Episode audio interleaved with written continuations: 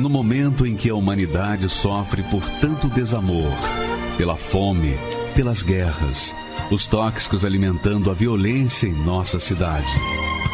Esta emissora traz até você momentos de amor, paz e alegria, através de um programa feito com carinho para o seu coração.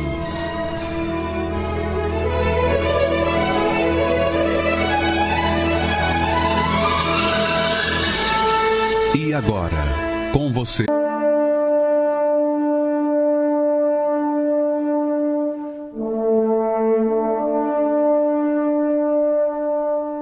Olá, meus amigos, Deus abençoe a todos vocês. Que o Espírito Santo, o Espírito de Deus, venha iluminar o seu entendimento para que você entenda a palavra de Deus, para que a palavra de Deus venha dar a você a fé necessária, a coragem necessária para agir de acordo com a vontade de Deus, para que então você venha colher os bons frutos. Veja só o que Deus fala através do servo dele. Ele diz: Não erreis, não erreis. Deus fala para todos, para você, para mim, para todos nós: Não erreis. Deus não se deixa escarnecer, que significa dizer o seguinte: Deus não se deixa zombar. Por quê?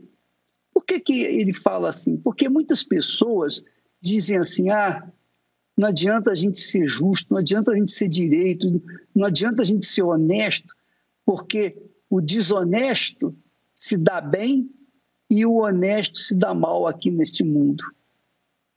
A verdade é essa.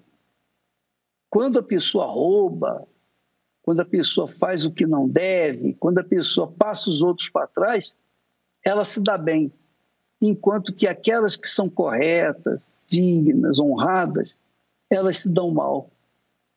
Então, Deus não se deixa escarnecer por esse tipo de conversa. Por quê?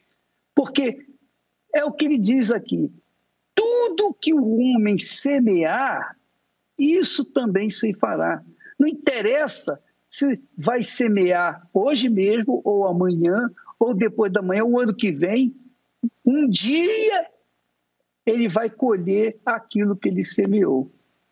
Se semear hoje, vai colher amanhã. Se semear amanhã, vai colher depois de amanhã. Eu hoje colho aquilo que eu plantei ontem. E vou colher amanhã o que eu estou plantando hoje. Então, minha amiga e meu caro amigo, não importa se eu sou pastor, se eu sou homem de Deus, se eu sou bispo, se eu sou um conselheiro, se eu tenho o Espírito Santo, se eu sou fiel a Deus, se eu plantar o que não presta, eu vou colher o que não presta. Isso não tenho dúvida. Quer dizer, Deus é justíssimo, perfeitamente justo. Cedo ou tarde, cada um vai colher os frutos daquilo que ele plantou. Quando ele fala assim, não erreis, quando Deus fala não erreis, ele está dizendo assim: olha, você, eu dei a você inteligência, sabedoria, para você saber escolher o que é certo ou errado. Fazer o que é certo ou fazer o que é errado. Você não pode me dizer, não pode me, diz, me chamar de injusto, porque eu facilito para você. Você tem a liberdade, você tem a liberdade para fazer a sua própria escolha. E eu além da liberdade, eu te dei o espírito, a inteligência, a razão, o racional, para que então você possa escolher o melhor, o bem. Porque se você escolher o bem, você vai colher os frutos do bem. Se você escolher o mal, você vai colher os frutos do mal. Mas é isso, isso só você pode decidir.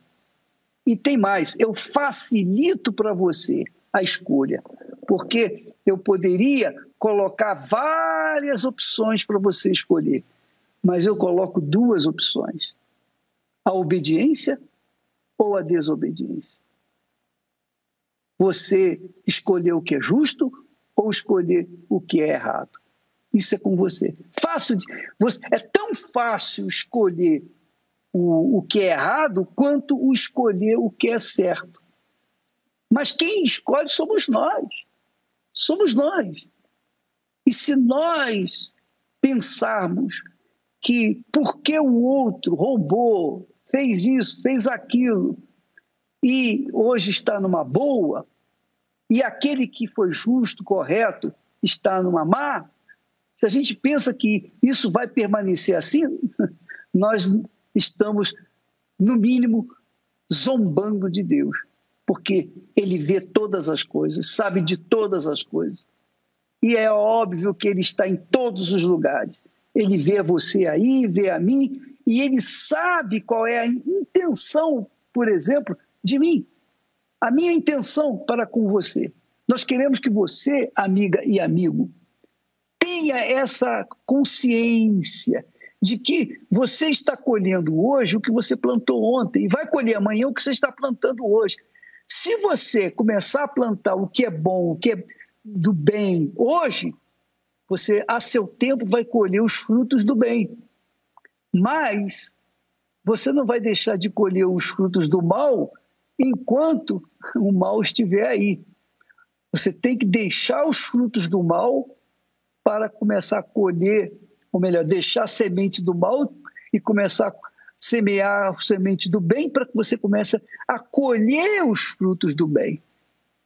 E essa é a lei de Deus e não há decreto, não há presidente, não há governador, não há prefeito, não há ditador, não existe ninguém que possa mudar essa palavra, essa situação. Você é a pessoa indicada para fazer as suas próprias escolhas. E eu sou indicado para fazer as minhas próprias escolhas. E aí, o que, que você vai fazer agora? Pense bem. Vamos ver o testemunho aqui da Renata Nakahara. Essa mulher, ela teve as suas opções, suas escolhas. Vamos ver o que, que deu com as suas escolhas. Ela escolheu as coisas más e escolheu, ou melhor, ela fez, semeou as coisas más e colheu coisas más. Semeou a coisa boa e colheu a coisa boa. Vamos assistir como é que funciona a palavra de Deus na vida dela, por favor. Meu irmão ele faleceu, ele sofreu um acidente. Eu me afundei na cocaína, me afundei em drogas pesadas para anestesiar um pouco dessa dor foi uma perda muito grande para mim. Meu nome é Renata Nakahara, tenho 34 anos e sou empresária. Eu cresci num lar de pais separados, né? Com um ano de idade meus pais se separaram é, por conta de muitas traições, foram muitas brigas. Eu tinha na época um irmão, mais velho, onde praticamente fui criada por ele. Então, uma criança criando outra não tinha como dar muito certo, né? Então, era uma muita violência. Então, eu tive muita mágoa pela maneira que eu fui tratada. Com 12 anos, eu tive o meu primeiro contato com a droga, né? No caso foi a maconha. E de lá a, a maconha ela foi uma porta de acesso para outras drogas. Eu fumei cigarro, cheirei cocaína, usei lança-perfume, LSD, o álcool também, né? Porque uma coisa acaba levando a outra. Eu me envolvi com festas, então cada festa era uma droga diferente que eu conhecia. É, me engravidei na adolescência, né? Eu não conseguia me estabilizar financeiramente, nem num relacionamento, porque foram diversos relacionamentos. Então eu não cuidava do meu filho, eu deixava ele por conta da minha mãe. Então minha mãe criou a, a, toda a infância do meu filho, foi ela que criou. Então, eu, eles não tinham nem confiança de deixar o meu filho comigo. Se eu quisesse ir no shopping, era o tempo inteiro sendo monitorada. Nesse período, né, meu irmão ele faleceu, ele sofreu um acidente. Nós saímos do enterro, fomos para casa, minha mãe e eu. E o que normalmente uma filha faria era consolar a mãe, cuidar da mãe. E eu fui direto para biqueira. Passei a noite inteira usando drogas e dali foi onde piorou ainda mais o meu envolvimento com drogas. Eu me afundei na cocaína, me afundei em drogas pesadas para anestesiar um pouco dessa dor. Nesse momento eu saí do emprego, eu é, saí da faculdade, eu perdi a aula porque foi uma perda muito, muito grande para mim. Alguns poucos anos depois eu conheci o meu atual marido. E na época ele não, não usava droga, não bebia, não fumava e eu acabei trazendo ele para as drogas. Quando eu conheci ela, eu achava que era só a bebida, porque até então é, o vício da bebida lá fora é como se fosse normal, né? No nosso primeiro encontro, é, a gente foi, no, foi até num barzinho e foi lá que eu descobri que ela já usava maconha, que ela usava outro tipo de droga. Na época eu tinha que sair mais cedo do trabalho para ir buscar a droga, porque eu saía do trabalho, buscava a droga e ia buscar ela no serviço dela. Então se eu chegasse lá no serviço dela e não tivesse a droga, aí o tempo fechava, ela não gostava, aí a gente começava a brigar. Então eu praticamente exigia que toda vez que a gente estivesse juntos, tinha que ter a droga também. Era praticamente um relacionamento a três. Eu era muito briguenta, muito é, raivosa. Chega, é, eu acho que essa é a palavra, né? Muito, não era nem nervosa, era raivosa. Porque tudo era motivo de briga, não tinha paciência para nada, tudo tinha que ser do meu jeito, a hora que eu queria. Mesmo estando errada, eu exigia que eu estivesse certa, as pessoas acabavam dando o braço a torcer porque eu ficava insuportável. A minha mãe, ela sempre lutou por mim todo esse tempo ela foi a pessoa que mais lutou pela minha vida. Minha mãe já era da Igreja Universal, nós vimos juntas na igreja, né, na, durante a minha infância, mas aos 12 anos eu me afastei. O brilho do mundo me, me brilhou mais, mais forte, né? Durante esse período de afastamento, né, que foi um longo período de 17 anos, ela costumava me chamar sempre, né? Eventos da igreja, domingo pela manhã, e eu assim sempre recusava, às vezes agressivamente, né? Falava que eu não queria, cheguei a frequentar outras denominações também, mas em nenhum momento eu pensava em voltar para a Igreja Universal. Quando eu voltei, eu não tinha intenção, né? no primeiro dia que eu vim, voltei para a igreja, era para ser apenas uma visita para uma amiga nossa da família, né? Eu realmente não tinha intenção de ir, mas devido à insistência dela num domingo pela manhã, é, eu acabei decidindo, falei, não, eu vou. E aí, nesse domingo de manhã, foi o dia, um, um dia mais importante da minha vida até então porque foi onde eu tive o meu primeiro encontro com Deus. Eu cheguei na Igreja Universal totalmente destruída. Eu tinha acabado de chegar de uma festa, eu ainda cheirava bebida, eu tinha usado droga. Eu cheguei lá, sentei na, nos últimos bancos, com a cara mais emburrada do mundo. E em algum momento, o, o pastor que estava fazendo a reunião, ele nos convidou para ir até a frente do altar. Quem estava afastado e aquele que estava pela primeira vez. Quando eu cheguei na frente do altar, foi a oração mais sincera que eu fiz em toda a minha vida até aquele dia. Porque eu falei assim: O que, que o senhor quer de mim? Eu não queria estar tá aqui, eu queria estar tá em casa, eu tô com sono, eu tô cansada. Mas já que eu tô aqui, o que, que o senhor quer de mim? E ali Deus me respondeu, eu escutei a voz de Deus na minha cabeça. Eu estava te esperando. Eu permiti que tudo isso acontecesse para que você escolhesse. Então ali eu vi que eu não tinha mais jeito se eu escolhesse o mundo, Deus não ia poder fazer nada. E não é porque ele não tem poder, mas porque eu escolhi, né? Porque Deus dá o livre-arbítrio pra gente naquele momento que a minha vida passou como se fosse um filme diante dos meus olhos, eu entendi de fato, porque eu conhecia, eu sabia que existia um Deus e que a partir da minha escolha eu teria uma outra vida, mas eu tinha que escolher. Foi a melhor escolha que eu já fiz. Eu escolhi a Deus, eu escolhi os caminhos de Deus. Eu saí dali, eu voltei para o meu lugar outra pessoa já. E eu sabia por onde começar, que era largando os vícios.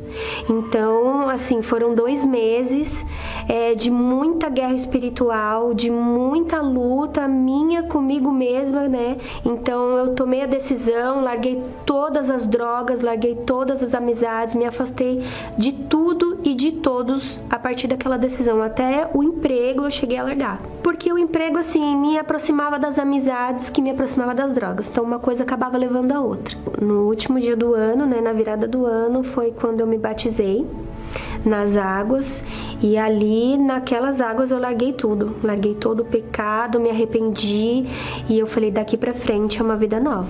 Nasceu dentro de mim uma sede do Espírito Santo. Eu fiz jejum, fiz propósito, é, jejuava de madrugada, eu passei aí mais vezes na igreja, participava de propósitos, né? E todos eles com um único objetivo, que era receber o Espírito Santo. Pedir perdão para todas as pessoas que eu achava que tinha que, que pedir perdão, né? Pessoas que eu não falava mais desde a época da adolescência.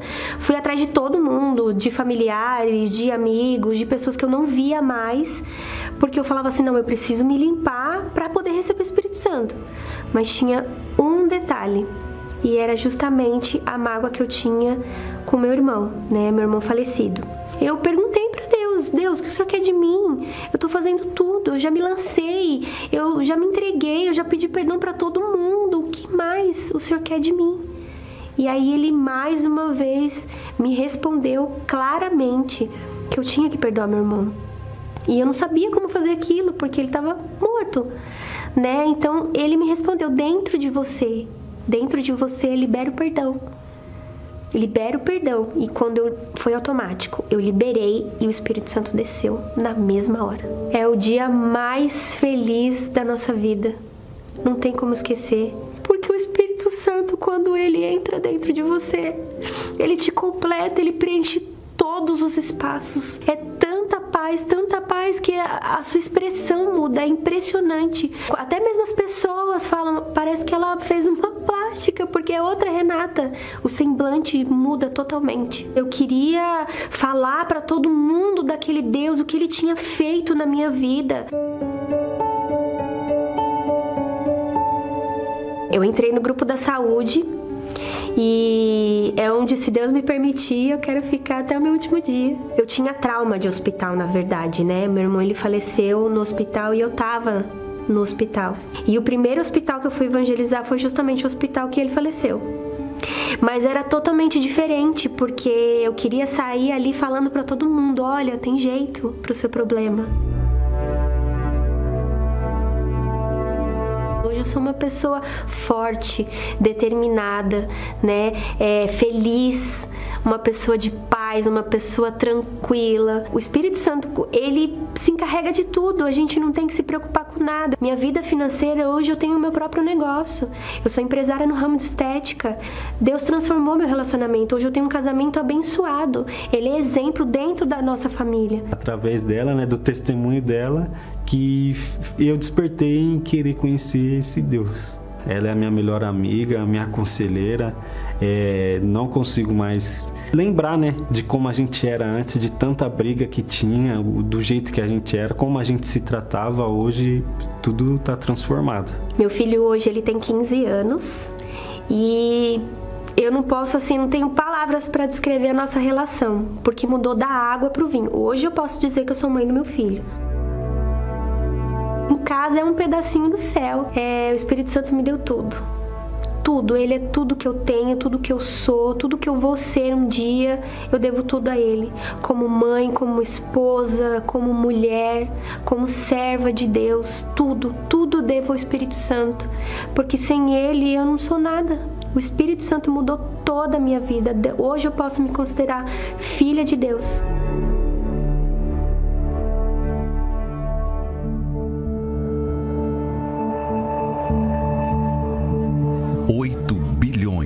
seres humanos. 8 bilhões de vozes. Como chamar a atenção de Deus dentre tanta gente neste planeta que vivemos? A quem verdadeiramente ele se inclina para ouvir?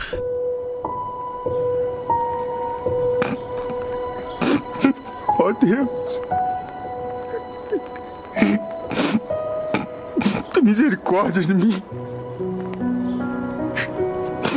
Não passo de um pecador.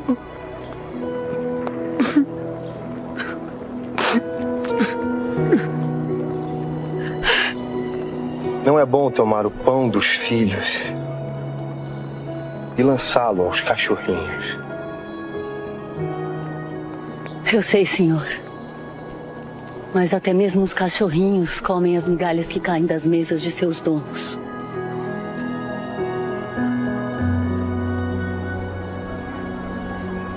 Nós merecemos estar aqui. Mas ele não. Senhor, lembra de mim quando entrar no teu reino. Deus não resiste a quem se aproxima dele com sinceridade. Em verdade te digo que hoje estará comigo no paraíso. O sincero rasga a alma, joga limpo, não disfarça nem esconde a sua real intenção. Ele é o que é. A oração sincera é a mais pura expressão da alma. É a ponte que faz a ligação entre o nosso espírito e o espírito de Deus. Eu fiz um propósito de jejum, eu jejuava, acordava de madrugada, eu fazia de tudo. Eu era 24 horas falando para Deus que eu queria o Espírito Santo. Eu já falava para as pessoas que Deus curava, que Deus libertava. Só que eu não podia, eu não falava da salvação, porque ainda não tinha certeza da minha salvação. Eu não tinha o Espírito Santo. Aí de um dia eu cheguei, eu estava traba, trabalhando num local sozinho. Aí eu fui, tipo, conversando com Deus, eu falei para Deus, eu falei assim, meu Deus, se coloca no meu lugar. O Senhor me curou. Mas o mais principal que é a minha alma, o Senhor ainda não curou, que eu preciso do Espírito Santo, que é a paz, que é a certeza da minha salvação. Foi o Senhor tinha coragem de falar de mim para alguma pessoa, se o Senhor não me conhecesse, como eu tenho falado para as pessoas do Senhor? Aí quando eu falei isso, pelo... nesse dia, foi algo mais precioso da minha vida. Porque Deus ali não, não foi um pastor que falou comigo. Eu não estava nem na igreja, estava trabalhando. Mas a minha sede era tão grande de receber o Espírito Santo. Eu falei para ele: Eu não estou te pedindo dinheiro, não estou te pedindo carro, não estou te pedindo casa. Eu não quero ter mais nem uma hora de vida. Mas o que eu não aceito é chegar ao meio-dia de hoje e o Senhor não entrar na minha vida. E quando eu falei essas palavras, o Espírito Santo veio sobre mim. Deus falou: Eu nunca te abandonei. Eu sempre estive contigo. A partir de hoje acabou o teu sofrimento. E entrou uma força dentro de mim. Eu não sentia mas então uma alegria dentro de mim que era incontável. Naquela mesma hora sumiu o vazio. Depois desse dia, nunca mais a minha vida foi a mesma. Os problemas financeiros continuavam por lá de fora. As pessoas continuavam me rejeitando. Mas eu não era mais sozinho. Ali eu já não estava mais sozinho. A meu maior prazer hoje nem trabalhar para ganhar dinheiro, é lutar para ganhar uma alma. É lutar para levar as pessoas a ter o que eu tenho. Eu chego e falo para elas: o que você está querendo é muito pouco, porque o que Deus tem para te dar, você não tem noção. Se de fato você tem sede em receber o Espírito Santo mais do que tudo, faça um desafio. Seja sincero derrame toda a sua vida diante dele, e o Senhor Jesus, de pronto, atenderá o desejo da sua alma. Bem sei eu, Deus meu, que tu provas os corações e que da sinceridade te agradas.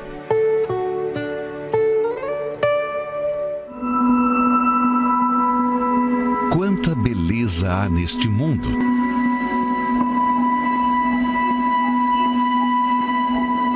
Mas tudo isso um dia foi sem forma e vazio. Desde o início de tudo, ordem e organização são notáveis no que diz respeito ao agir de Deus, pois onde Sua palavra se manifesta, tudo passa a ser diferente. Foi assim no mundo. E tem sido na vida de quem também tinha uma vida completamente desordenada. Eu carregava aquela palavra dentro de mim que aquele que bebesse da minha água jamais teria sede e seria uma fonte a jorrar. Naquele dia ali, o Espírito Santo ele, ele me encheu de paz, um gozo na alma. Eu era nervoso, eu era explosivo, me decidi em diante. Mudou todo o meu ser, de dentro para fora. Não há história, não há vida que não possa ser completamente arrumada e transformada através do poder da palavra de Deus. Nesta quarta-feira, 11 de janeiro, um encontro para que o Espírito Santo venha arrumar seu interior e sua vida por completo. Às 10, 15 e 20 horas, no Templo de Salomão, Avenida Celso Garcia, 605, Brás, no Solo Sagrado em Brasília, QS1 Pistão Sul Taguatinga. E em todos os templos da Universal.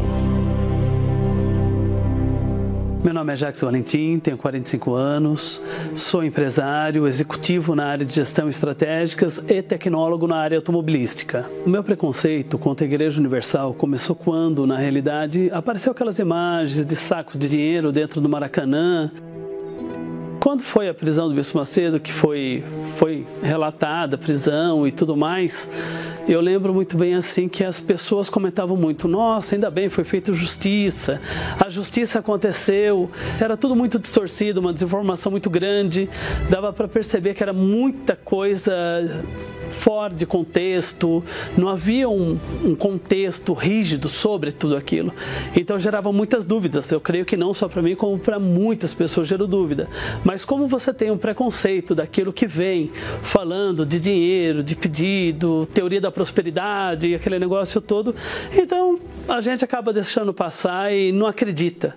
Essa é a realidade que realmente ali você teria uma justiça feita ou não foi feita, ah, foi injusto, não foi injusto. Então, assim, o preconceito, a prisão do bispo, aí eles ficavam repassando aquelas imagens de sacos, falando que era dinheiro, que aprenderam isso, que aconteceu aquilo. Então, você fica realmente vendido pela desinformação, pela ignorância da falta do conhecimento. Então, junta muita coisa onde você fica desacreditado de tudo. E principalmente eu era um dos que comentava e brincava: se quiser ir para o céu, tem que pagar o pedágio para o bispo cedo. Então ali, ali criou uma barreira muito grande para mim, criou um preconceito muito grande e devido a, aos comentários, às conversas, eu acabei me tornando um homem assim que eu cria muito mais em ciência na lei da reação do que mesmo fiquei assim, ah, você crê em Deus? Como todo mundo falava, crê em Deus. Era o, era o que, eu, que eu enxergava, mas não tinha, realmente não tinha uma fé até porque dentro de casa minha mãe era de uma religião, meu pai de outra, uma divisão gigante. Então você fica sem referências, não tinha, não tinha referências. E procurava ver só pela inteligência, a lei de faz o bem que dá tudo certo. E, e assim foi, até os 32 anos de idade. Eu tive um casamento de 11 anos, que terminou ele foi ao fim, a gente não sabia o caminho de como corrigir isso. Tentamos terapia de casal, coisa e mais, e não deu certo. Então, aos 32 anos, já é divorciado, já separado, eu conheci uma outra pessoa. Eu precisava de um propósito de vida. Essa era a questão. Então, eu estava em meio de amigos, passeios.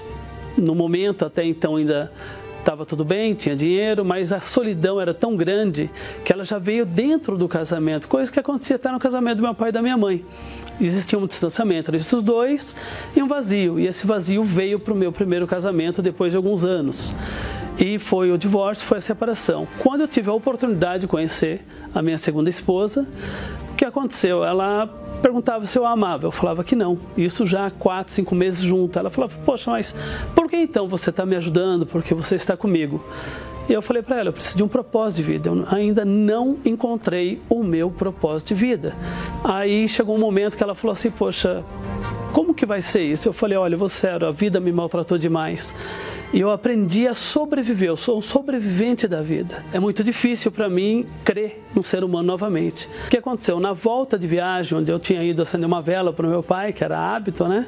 Ela veio no mesmo dia ela começou com uma dor na perna, isso pendurou por alguns dias.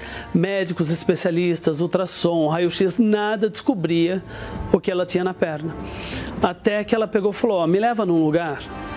Falei: "Tudo bem, mas que lugar?". Ela falou: "Me leva na Igreja Universal". Na hora eu olhei, eu falei assim: "Não, eu não acredito". O que, que você quer fazer lá? Ela falou: Eu tenho certeza que chegando lá eu vou ser curada. Eu nunca tinha entrado numa igreja universal. E era uma pessoa totalmente cheia de dúvidas, cheia de preconceito. Eu falei: Bom, tudo bem, te levo, não tem problema. Para mim, e aí eu acabei levando ela nessa igreja. Quando eu cheguei nessa igreja, era um sábado, era umas 20 para as 3 da tarde. Uma obreira atendeu super bem minha esposa, levou ela numa sala, eu acompanhei. E nesse momento, essa obreira atendeu ela, ouviu ela, explicou o problema qual era e fez uma oração por ela. Após aquela oração, ela se sentiu leve, se sentiu bem, a dor saiu naquele momento, foi uma coisa assim, um milagre, literalmente um milagre. E enquanto ela voltou a conversar com a minha esposa, eu lembro muito bem que começou uma reunião na igreja. E nesse momento que eu assisti aquela reunião, aquilo assim, tirou um peso da minha esposa na oração dela e meu naquele momento daquela reunião, sabe? A oração feita por ele, a fé passada e assim, uma coisa que tinha muita atenção, ele falou, vocês têm que usar a inteligência. E cada vez que ele usava isso, ele pegava um versículo da Bíblia, explicava aquele versículo e falava, olha, vocês não têm que depender do pastor, vocês não têm que depender da igreja somente, você tem que depender do Espírito Santo. Falou, mas que negócio é esse, Espírito Santo? Como que funciona isso? Aí ele pegou e falou: olha, quem quiser realmente conhecer mais, vem amanhã. Como era no sábado, tinha a reunião do domingo, ele falou os horários, tudo certinho. E aí eu comecei a minha caminhada na fé. Que no domingo eu aprendi, eu comecei a entender o que era buscar o Espírito Santo, aprender sobre ter o Espírito Santo. E aí o que aconteceu? Foi tão rápido a entrega, a sinceridade e o desejo de estar de, de tá e ter o Espírito Santo foi tão rápido que foi coisa de dois meses. A entrega foi tão sincera que eu recebi o Espírito Santo. Ali eu tinha um preenchimento que não era mais o casamento, não era mais o financeiro, não era mais as pessoas com qual eu convivia, os familiares com quem eu poderia estar ou não estar. Eu era completo. Por quê? Porque eu tinha Deus literalmente, a partir daquele momento, dentro de mim.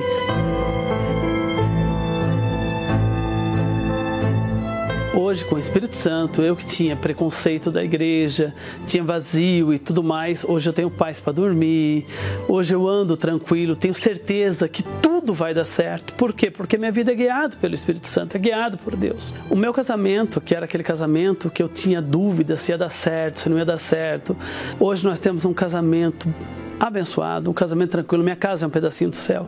Então, assim, não há brigas na minha casa. Graças a Deus, na minha mesa não há miséria, não há falta. Eu que era desacreditado, que não acreditava na Igreja Universal, estou há 11 anos nessa obra.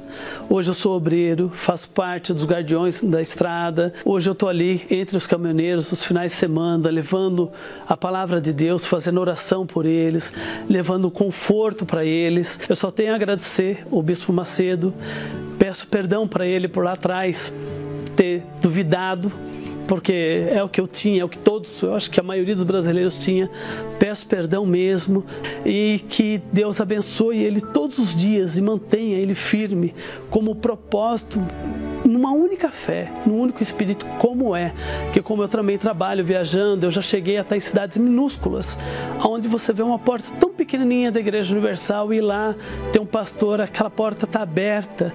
Então eu vejo que essa obra realmente ela é dirigida pelo Espírito Santo, um único Espírito que é o Espírito de Deus.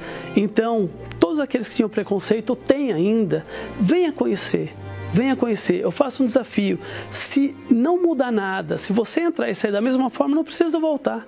Mas se você se sentir tocado, abre o coração, porque Deus vai falar com você e a sua vida vai mudar.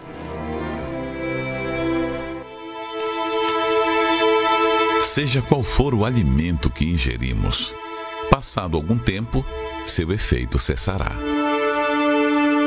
Mas existe um, cujo efeito é para sempre: o corpo e o sangue do Senhor Jesus. Quem come a minha carne e bebe o meu sangue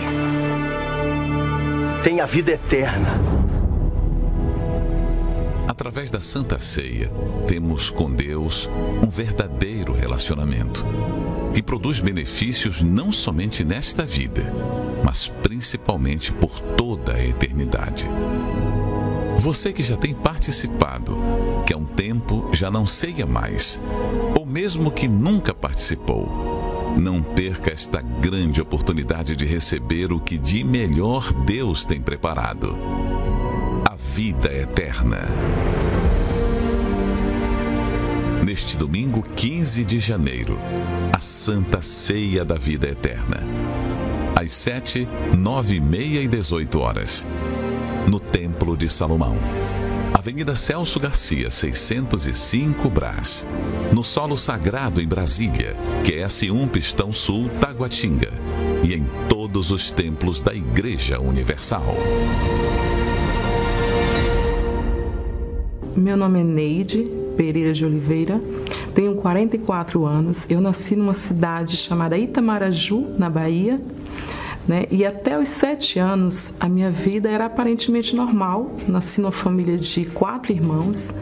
Né? E meu pai, daí em diante, ele arrumou um amante e abandonou a minha mãe com os quatro filhos. E logo veio a adolescência, a minha mãe se envolveu novamente com outra pessoa. Eu não aceitava muito bem essa, essa ideia né, dela estar com outro homem. E veio aquela questão de namoro. Tão novinha, com, com 14 anos mesmo, eu comecei a namorar com meu primeiro namorado e daí eu fui morar com ele. E aos 15 anos já estava grávida engravidei e foi quando começou aquelas coisas de traição, porque ele também era jovem, né? Eu só tinha 14 e ele tinha 19 anos. Então assim, nenhum dos dois tinha nenhuma maturidade. Eu entrei em depressão pós-parto assim que ela nasceu, eu já não, eu não aceitava nem olhar para ela no hospital. Eu não queria. Né? Assim, foram uns dois meses, mais ou menos. Eu estava ali com ela, mas é como se eu não gostasse de estar com aquela criança ali. Mas logo em seguida, um ano depois, eu engravidei de novo. Estava eu grávida de novo, de outra menina. E aí começou, né, essa questão de mais traições. Ele se envolveu com uma menina que era amiga minha e a gente se separou definitivamente. A gente se separou eu grávida da segunda filha e com a outra pequenininha. Então assim, eu me casei com um homem que era 30 anos mais velho que eu. Nessa época eu me casei com ele, não gostava, não tinha nenhum sentimento de amor, nada, mas me casei para me vingar do pai das minhas filhas. E aos seis meses depois a gente separou. E eu comecei aquela, aquela busca incessante por. Eu passei por vários relacionamentos, vários. Ninguém era compatível comigo. Eu falava, não, eu não dou certo com ninguém. Dois meses separado, eu falei, não, eu já sei o que, que eu vou fazer, eu vou embora para a Europa. Porque eu vou dar uma vida para os meus filhos que eu não tive. Eu fui para Portugal, passei um tempo em Portugal, mas eu vi que não era nada daquilo que se falava aqui né? Assim, eu não estava conseguindo juntar dinheiro, mandar, dar uma vida de conforto para eles. Então eu fui, eu conheci uma pessoa ainda em Portugal, um brasileiro também, me envolvi com ele. E daí a gente foi para Espanha. E eu comecei a trabalhar com um jogador de futebol, né, renomado lá do Real Madrid nessa época. Foi o que me fez eu ficar mais um tempo lá. Eu trabalhando, trabalhando, aparentemente ganhando bem, né? Foi a minha melhor fase, na verdade, na Europa mas o vazio não, não era preenchido por nada daquilo ali. E foi quando eu resolvi voltar para o Brasil. Eu passei quase cinco anos fora e não voltei sem nada. Ali, quando eu cheguei na casa da minha mãe, é como se eu tivesse caído num buraco. Assim, quando eu cheguei em casa, ao invés de eu ficar feliz por ver minhas filhas, né, que já tinha tanto tempo que não as via, elas vinham, né, assim, um abraço eu não podia dar, não tinha eu não tinha. Eu sentia uma tristeza tão forte que eu não conseguia dar, passar nada de bom para elas, nada. Eu não nem as enxergava, porque eu estava tão, tão, tão infeliz que eu não, eu não conseguia conviver com ninguém em casa. Eu fiquei 30 dias sem sair do quarto. Eu tomava banho porque tinha um banheiro lá no quarto, senão eu não tomava banho. Eu cheguei num ponto que eu não queria ver ninguém, eu não, não queria ver ninguém. E foi quando foi uma, uma cunhada minha morar lá na minha casa, pediu para morar comigo um tempo, passar um tempo. E ela era, ela frequentava já a Igreja Universal. Há pouco tempo também, eu creio que há uns três meses, tinha se batizado, tinha sido curada, né? E ela falava muito comigo. E a única hora que eu tinha paz era quando ela entrava no quarto para conversar comigo, porque ela me entendia. Então eu falava, meu Deus, o que que eu tenho? O que que está acontecendo? Eu falava com ela, eu tenho que voltar para a Europa. Eu acho que é por isso que eu estou com tanto vazio, com tanta tristeza. Ela falava, Neide, não é. Você precisa da presença de Deus. E eu ignorava totalmente. Eu falava, não, eu já fui em um monte de igreja. A igreja não vai resolver isso na minha vida. Eu, eu, não, eu não quero saber de igreja. E aí eu continuava ali no quarto. Até uns, um belo dia eu tomei 30 remédios, 30 comprimidos para me matar. Eu tomei cloro, né? Eu tentei o suicídio por três vezes tomando comprimido e nada. Até que na última vez que eu tomei quase 40 comprimidos, eu fui parar no hospital. E ela foi comigo e a gente passou a noite toda no hospital. Eu estava com muita dor, de cabeça, eu sentia dores de cabeça insuportáveis. E aí eu fui chamar ela, falei com ela, me leva lá na sua igreja, porque eu quero ir lá, porque eu não, é o último lugar que eu vou.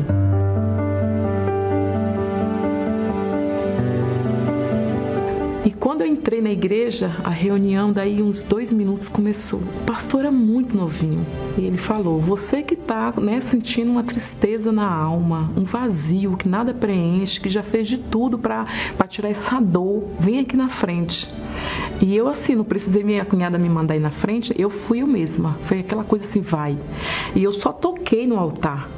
Ele não teve que colocar a mão na minha cabeça, fazer oração forte. Ele só fez uma oração ali que parece assim que o mundo saiu de mim. Todo peso, toda dor, dor de cabeça, saiu tudo naquela hora.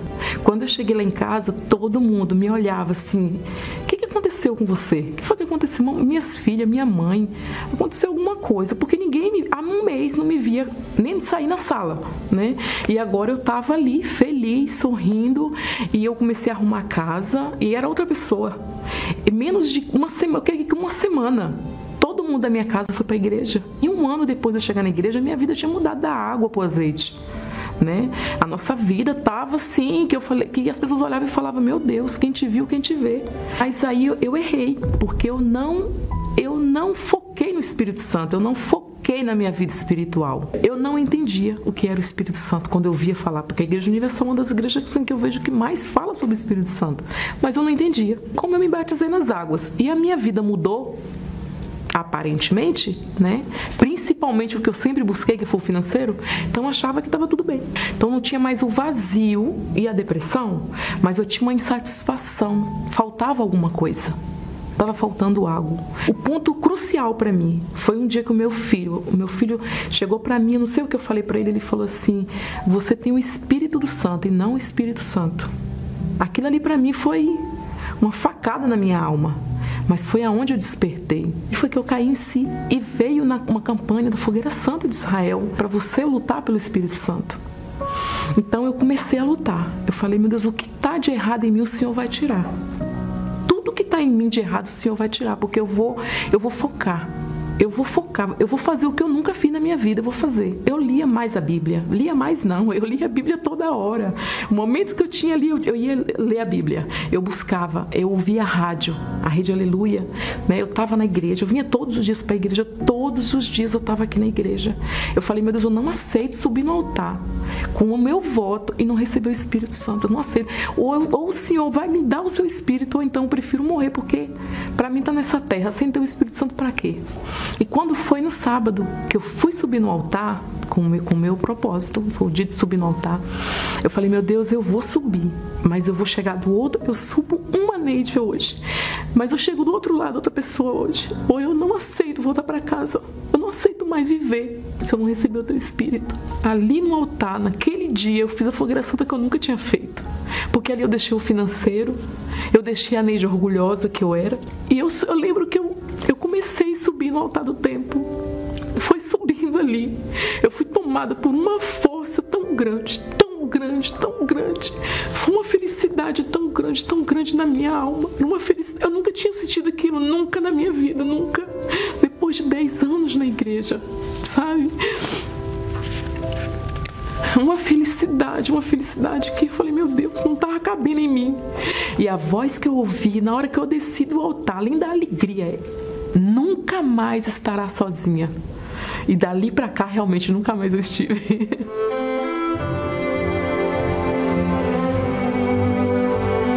Eu sei em quem eu creio hoje, eu sei em quem, quem eu tenho e quem é que está lutando comigo. Então eu tenho paz, eu durmo em paz, eu acordo em paz. Pode estar tá o problema que foi, eu sei que eu vou vencer, né? Se não é hoje, eu venço amanhã.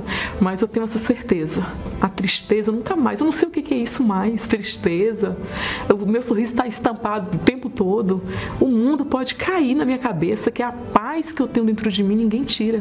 Ninguém tira a paz que meu Deus colocou dentro de mim, ninguém. Outrora eu queria tirar a minha vida, hoje eu quero viver.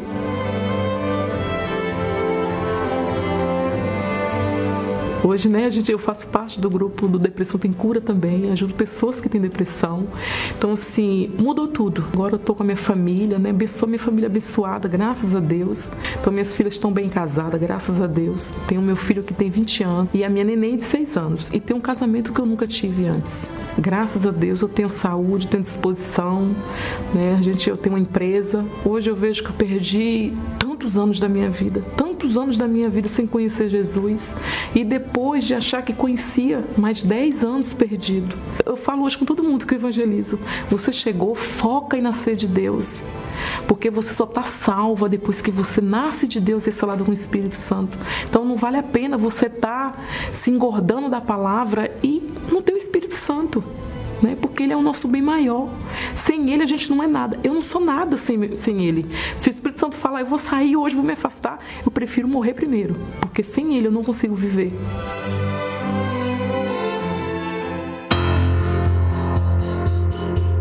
Desmanchar o mal. Diante de uma vida carregada de influências negativas, muitos precisam urgentemente de uma limpeza espiritual. E nesta sexta-feira, 13 de janeiro, será uma data para que isso aconteça.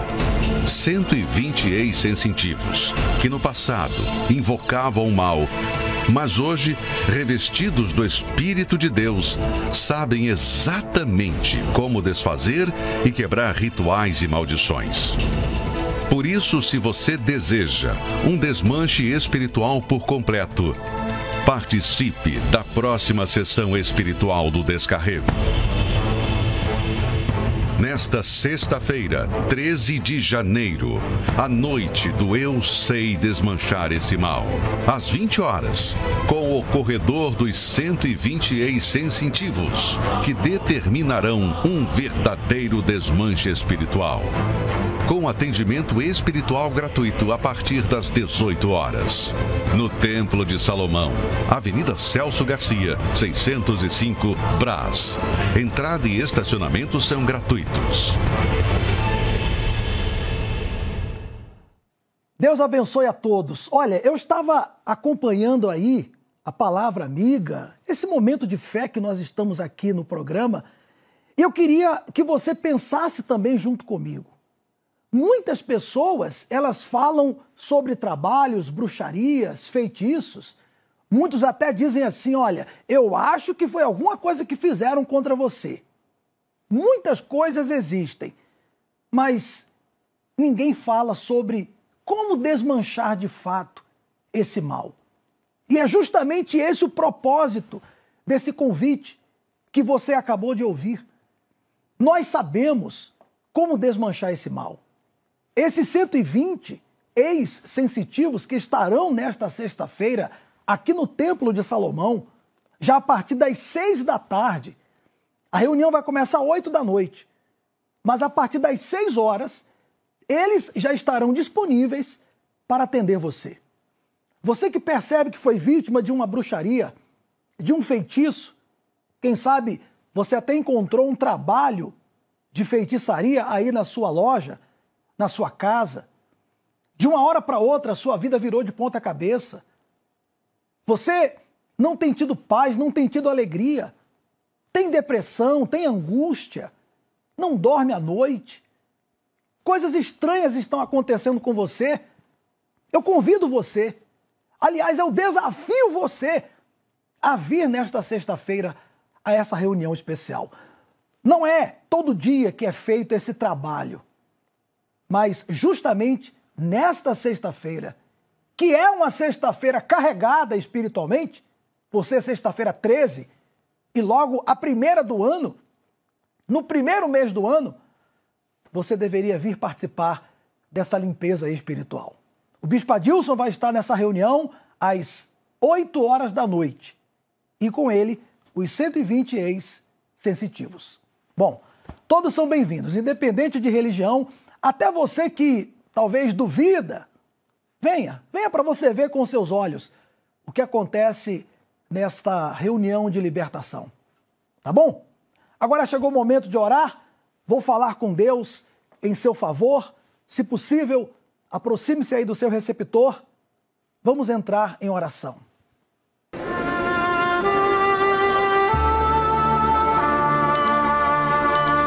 Importa onde você esteja neste momento. Deus está pronto para responder a sua súplica. Aproxime-se de seu aparelho receptor. Pela fé, vamos entrar diante do trono do Altíssimo. É momento de oração.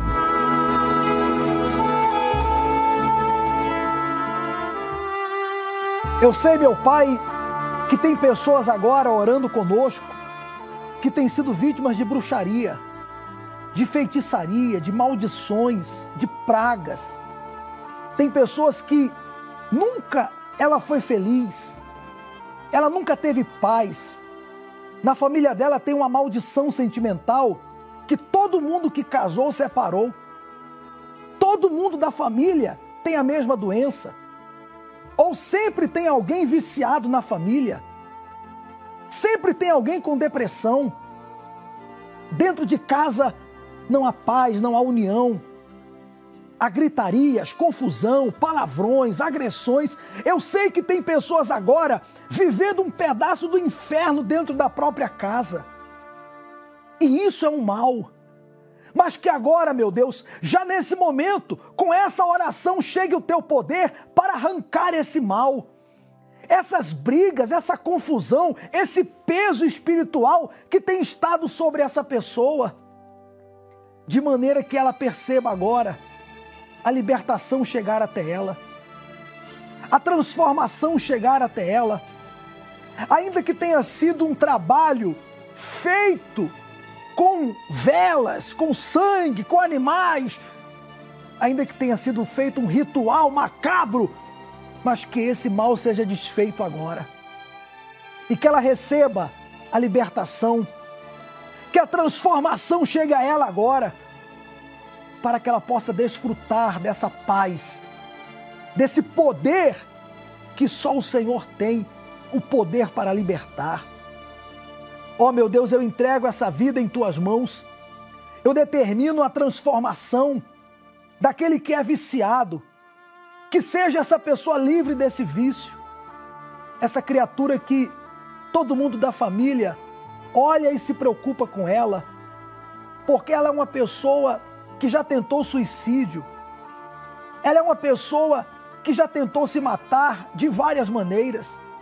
E a família é preocupada com ela mas que agora ela seja transformada, a ponto da família perceber que algo aconteceu e foi o teu poder que entrou nela.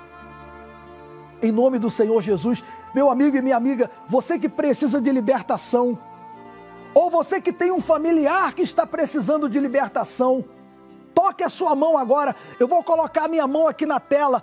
Toque a sua mão aqui na minha mão. Ou se você apenas ouve pelo rádio, toque a sua mão na minha mão e seja livre agora. Seja liberto agora. O Espírito de Deus que está comigo para libertar os cativos chega até você. Seja livre em o nome de Jesus. Seja curado, seja liberto, seja agora transformado. E receba essa paz que só Deus pode dar. Meu Senhor, que a partir de agora ela perceba que houve algo, o poder do Senhor entrou nela e que isso seja palpável, provado através da mudança que começa dentro dela a partir de agora. Sejam abençoados todos. E se você crer, diga amém e diga graças a Deus. Graças a Deus, meu amigo, minha amiga, olha, você está livre. Sabe? Você tem, você tem toda a capacidade agora, daqui para frente, para buscar esse Deus. Claro que essa oração não é toda a solução. Essa oração é o início. Agora é você vir buscar ajuda. É você participar de uma reunião na Universal e, como falamos, esta sexta-feira 13 é uma ótima oportunidade. Se você não puder vir aqui no templo, você vai na Igreja Universal, perto aí da sua casa, no seu estado, na sua cidade, porque vai ser feita uma oração forte nesta sexta-feira 13. Tá bom? Beba da água com toda a fé.